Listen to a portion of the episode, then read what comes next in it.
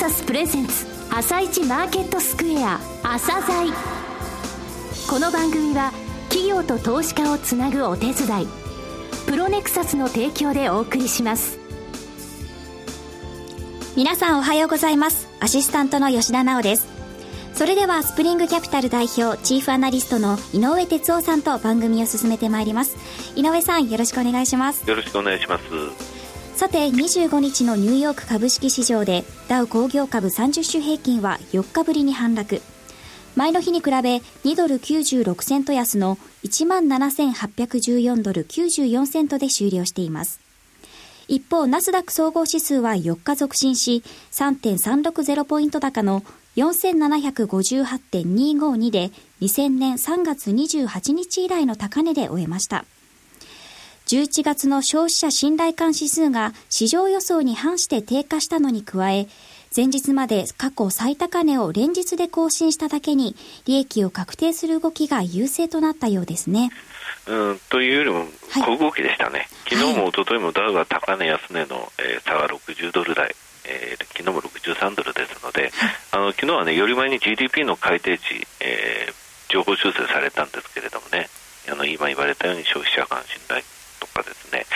と住宅価格の指数も横ばいだったので、はい、えー、ただこういう指標に負けと反応せずにですね、2日間おとなしかったというのが、えー、率直な感想ですね。はい、後半もよろしくお願いします。続いては、朝鮮今日の一社です。朝鮮今日の一社。えー、本日は電源 IC のファブレスメーカーをご紹介いたします。証券コード6616、今年4月にジャスダックスタンダードに上場されたトレックスセミコンダクターさんです。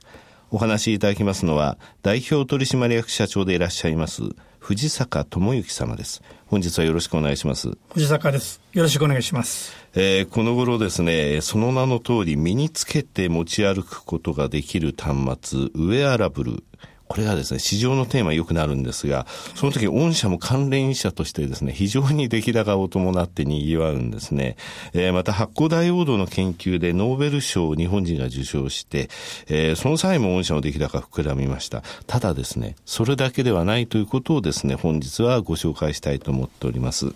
えー、まずは簡単にリスナーの方に御社の遠隔及び事業内容についてお話しいただけますでしょうか。はい。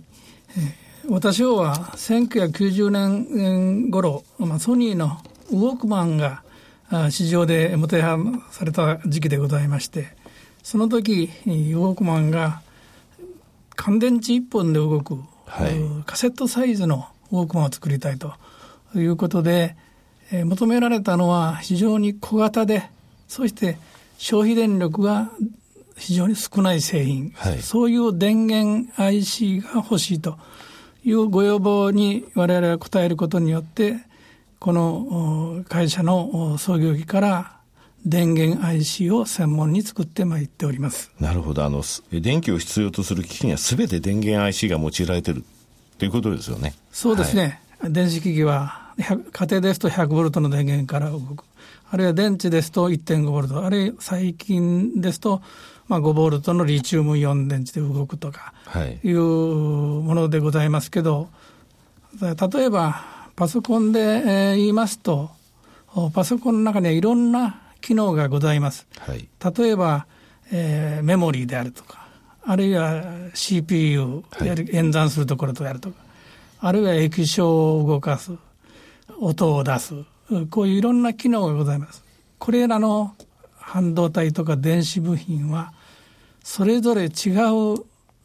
電圧電流が必要になります。ですね。はい。ですから、えー、一つの電子機器に複数個、で機能が増えれば増えるほど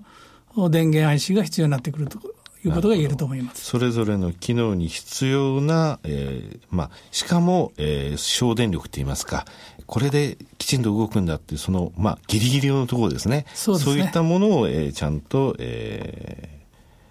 送るために必要なものが電源 IC だということですね。はい。はい、小さい方のですね、はい、えー、まあ、小型っっていう部分も求められていると思うんですが、この部分は御社はどうなんでしょうか、電源 IC について。そうですね、これは今言いましたように、ウォークマンがカセットサイズのものに入れたいということで、当然、小型化を最大限追求されまして、われわれもそれに応えてまいりまして、ページャー、携帯電話の一世代前のものがございまして、はい、それであるとか携帯、それからスマホ、それからタブレットのようなものも、ある。いはデジカメと、こういう進化を続けてまいりましたけど、それぞれ皆、小型でなければ使えないと。いう要望が当然ありますので、我々はその小型化技術を積み重ねてえー、参りました。なるほど。ダウンサイジングというものに対してマッチしたということですね、はい、えー、業界最小だというふうに伺っています。その電源 IC のご提供のお話でしたが、えー、それ以外のですね特徴とか、えー、強みというのはどういった部分がございますでしょうか？まあ、あの当社のまあ強みといいますか特徴は創業以来約20年間にわたってこのアナログ電源 IC だけを開発、製造、販売してまいりました。はい。従いまして、このアナログ電源 IC の技術を積み重ねる我々の売りでございまして、えー、他社ですとアナログもあればデジタルもある、あるいは電源以外もやっておられますので、営業の方を含めて、えー、その製品を全部理解しているというところは少ないですけど、なるほど。我々は電源 IC だけやってますので、営業を含めて専門知識を保有して、お客さんの設計のお手伝いをしながら販売できると、強みが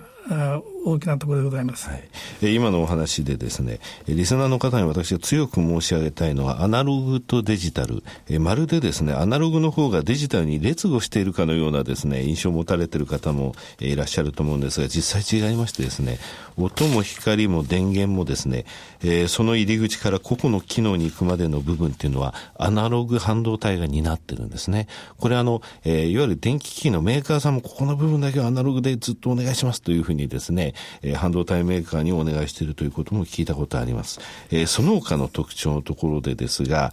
もしはファブレス企業だということなんですが、ここの部分についてお話しいただけますでしょうかね。はい。当社はまあ、当初からファブレスでやっております。特には、あの、ファブレスの中でも、半導体の後ろ工程といいますか、はい、小さなパッケージに、えー、製品を収めるわけですけど、この部分は製造メーカーさんに委託しますと、そこが持っている大きさのものしか作れないわけです。ところが我々は、これを小型化していくという使命がありますので、はい、その部分は我々の技術で作れる、まあ、ここが特許を含めて、世界でも唯一の作り方で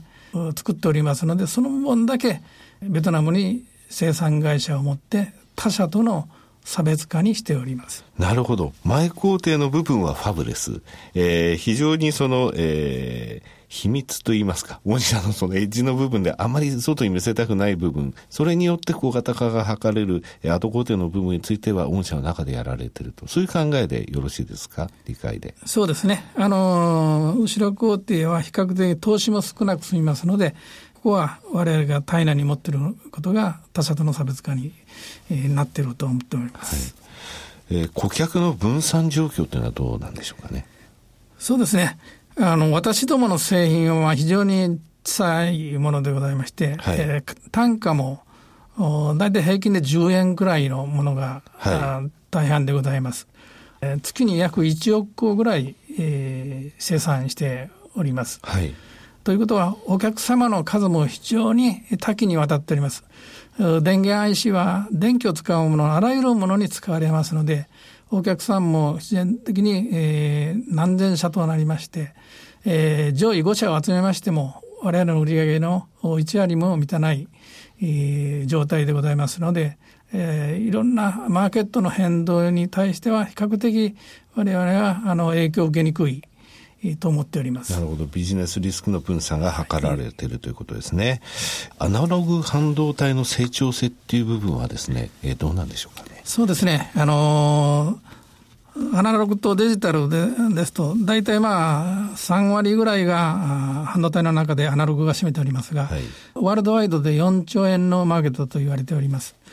これがリーマン以後このの成長が約6.2%の平均成長率を示しておりましてその中で我々がやっております電源 IC のマーケットは約9000億円弱と。はい、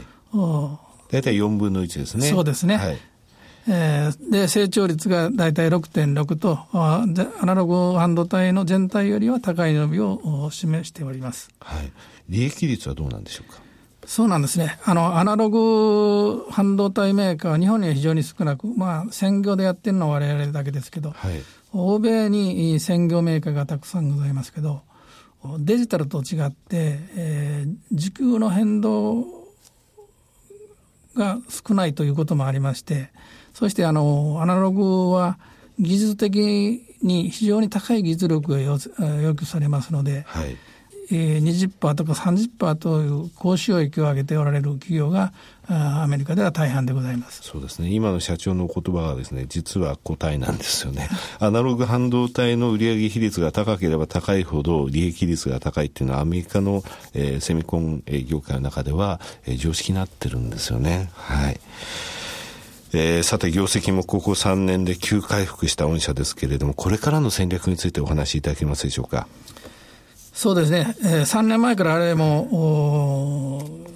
社債産業機器、それからメディカル分野、はい。えー、こういう分野に、えー、集中していこうと。そして、えー、民生機器であっても、我々の小型化、低消費電力をの技術を評価していただける分野これから伸びると言われているウェアラブル機器であるとかなるほど。そういう分野を集中して、えー、攻めていこうということで、えー、開発もこちらへすべ、えー、てウェイトを置いて、えー、進めております。海外での販売をこれから伸ばしていこうということで、えー、我々は先ほど言いましたように、えー、提案型ソリューション、回路自体のソリューションを提案しながら営業できるというのを国内の強みにしておりましたけど、この営業政策を海外にも今後展開していって、これからは欧州、北米での大幅な売上増を目指して、現地にある販売会社の体制を強化しておるところでございます。海外売上が非常に高いわけでして、えー、為替の変動はある程度受けますけど、まあ、生産工場の国内と海外のバランスであるとかあ取りながら為替の変動を少しでも受けにくい体制も取っておりますし再び円高が来た時にも耐えられる企業体質を作るという最中でございます、はいえー、最後になりますがリスナーに向けて一言お願いできますでしょうか。そうですね。我々はあの日本に、えー、高収益なアナログ半導体の元気な会社があるということを目指しております。投資家の皆さんに還元としては、えー、少なくとも20%以上の配当成功を続けたいと思っております。先日、ドイツで行われましたエレクトロニカ2014という2年に一度行われる世界最大の電子部品ショーがございますのに、えー、私ども出展させていただきました。そして、えー、この中で、えー、世界で最小の消費電力をで動くという電源 IC を発表いたしまして、えー、非常な反響を得まして、これから世界へ、えーえーこういう機会を使いながら攻めてまいって、企業価値を高めてまいりたいと思いますので、よろしくお願いします。秀坂社長、本日はどうもありがとうございました。ありがとうございました。なお、今日の一社のロングインタビューは番組ホームページからお聞きいただけますが、さらに井上さんにトレックスセミコンダクターについてお話しいただきます。はい、あの社長が最後にですねドイツでの、えー、展示会のお話されましたけれども、えー、これ世界最大の電子部品のショーなんですよね、えー、こちらで、えー、XCL っていうですね、えー、この会社さんの、えー、製品を出しました、えー、これコンバーター DC-DC コンバーターとコイルが一体化したですね、えー、世界最小そして省電力なんですね。なんと数日間、えー、この展示会出たんですけども450件も商談が舞い込んできたんですって。すごごいですよね。数ですね。今、電子部品というのは民生機器から、えー、車載、車ですね、車に乗せるもの、そして産業機器っていうものに、えー、どんどんどんどん軸足を移してるんですけれどもね、この会社さんはこの小ささっていうものを生かして、ウェアラブルな機器ですね、そういったものに、えー、汎用性っていうものが高いということがやっぱり、えー、一押しの理由なんですね。はい。わかりました。それでは一旦お知らせです。企業ディスクロージャー IR 実務支援の専門会社プロネクサス。上場企業のおよそ6割2200社をクライアントに持つ。これはアジア証券印刷の時代から信頼と実績を積み重ねてきたからこそ。さらにプロネクサスが目指すのは企業と投資家をつなぎ日本の株式市場を活性化させることです。プロネクサス私たちは個人投資家の皆さんを応援します。井上哲夫。今日のストラテジーそれでは井上さん、後半もよろしくお願いします。はい、あの後半ですけれどもね、あの先週朝鮮セミナー金曜日に行われました。はい、えー、平日にもかかわらずたくさんのご来場いただきまして本当にありがとうございました。まえー、またあの先月10月26日にもですね、えー、セミナーを行いましたが、えー、東京ですので、えー、お越しになれなかったリスナーの方、えー、またいらっしゃった方についてはまとめという形でですねちょっとお話しさせていただきたいと思います、はい、えー、限られた時間なんで来週にですね後半持ち込むかもしれませんが、えまず10月の急落。これはもうあの、え欧米の景気のせいじゃないですよと、え国内と海外の2つの需給要因があったんですとえ海外につきましては10月というのは米国の投信の決算時期なんで、えまた10月、11月というのはヘッジファンドの決算時期ですと、えまず投資家が解約して、えその現金を作るためファンドは株売るという動きがありましたと、えその後ですねそのお金というのは新しいファンドに行きますので、えこれからは、買われていきますと、え株にお金が入っていきますというのを10月の26日のセミナーで申し上げたんですが、えもう一つ国内の需給要因として申し上げたのが、え最低改ざんです。えー、去年、今年、そして来年もおそらくですね、最低改ざんの、えー、東証一部に対する、の時価総額に対する規律というものは一つのテーマになると思います。えー、これが0.75%がアベノミクス相場の、えー、開始までの限界だったんですが、えー、これはアベノミクス相場で、えー、0.75%逆にサポートとなった。ただ去年の1月のところで、えー、大きく下回ってですね、それからあれやっぱり0.75%までいくと、えー、戻される、えー、先物の、えーえ意図的なですね仕掛け売りが出てきて、え解消残もえー、解消残というものを、えー、解消というものを引き起こすということをお話ししたんですね、それが、えー、9月の19日から10月3日のところで0.75%超えてきてしまったと、はい、えー、そのために、えー、先物の仕掛け売りが出ましたよと。先物の仕掛け売り外資系5社で10月3日からの3週間で1兆円これによって最最低改ざんも1兆円減ったんですね、はい、つまり2兆円この3週間で出てきましたと。さて11月に入ってというところなんですけれどもバズーガ以降の外国人5社の動向につきましては来週申し上げます、はい。はい、井上さん今日もありがとうございました。また来週もよろしくお願いします。この後は東京市場の寄り付きです。朝鮮。この番組は企業と投資家をつなぐお手伝いプロネクサスの提供でお送りしました。